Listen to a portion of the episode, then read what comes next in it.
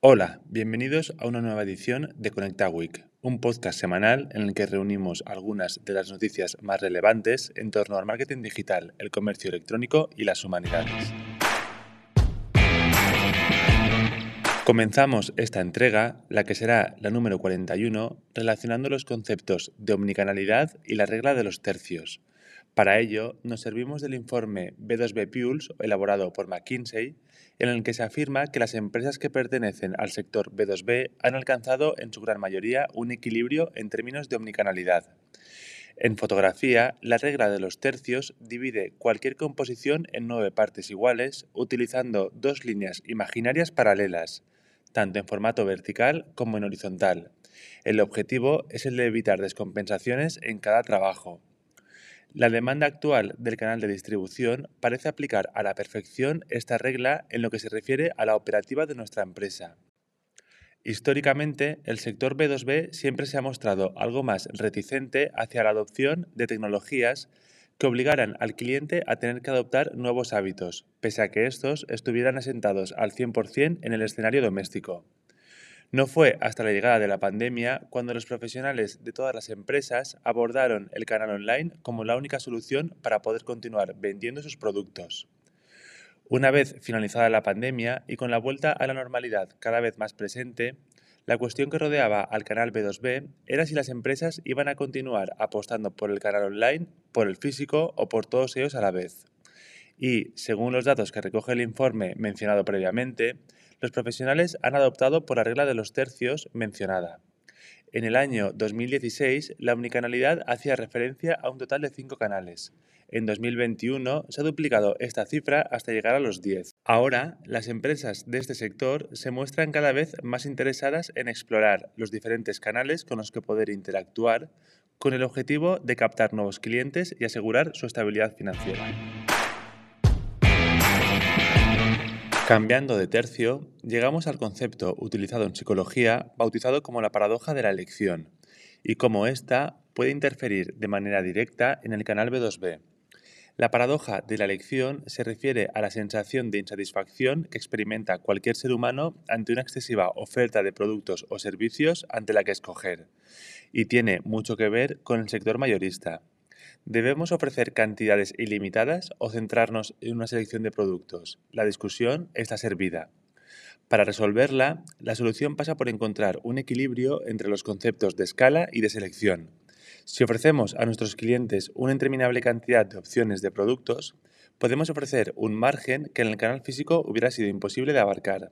Sin embargo, también es probable que terminemos por incurrir en una paradoja de la elección, en la que nuestros clientes potenciales terminen por no verse suficientemente atraídos por ninguna de las referencias disponibles. Una selección de productos adecuada a sus necesidades puede orientar a los mismos para que tomen mejores decisiones. Sin embargo, también puede existir cierto pensamiento en el imaginario social en el que se sientan privados del poder de decisión. El concepto de escala, por tanto, trata de evitar la sensación de frustración. En el caso de que los responsables de compras no se encuentren familiarizados con el producto en concreto, tener muchas opciones incrementa la sensación de desconocer por completo el funcionamiento del mercado. Por ello, es importante disponer de un catálogo de productos que sea lo suficientemente contenido como para no generar dudas en el comprador. En el concepto de selección se trata de realizar una buena selección de productos que, en su conjunto, se tenga la certeza de que pueden cubrir todas las necesidades de nuestros clientes. Dotar a nuestro sistema de recomendaciones de un algoritmo que permita cubrir todas las necesidades existentes es clave para poder ajustar nuestra oferta a la demanda existente, evitando que el consumidor se pierda navegando entre todas las opciones existentes. Por otro lado, recientemente se ha publicado un informe llevado a cabo por AECOC en el que se afirma que la industria de gran consumo ha mostrado un crecimiento de un 4,6% hasta el mes de abril. Si bien es cierto que la realidad afirma que el volumen de ventas ha descendido en un 1,3% en lo que va de año, se proyecta un crecimiento de un 3,7% en la facturación hasta el final del mismo. El contexto en el que nos encontramos ha obligado a replantear el nivel de inventario con el que cuentan las empresas especializadas en este sector. El 51% de los encuestados afirma que se fija mucho menos que antes en las novedades que aparecen en el mercado. También se ha optado por simplificar la cesta de la compra, mostrando un menor interés hacia aquellos productos que no sean indispensables.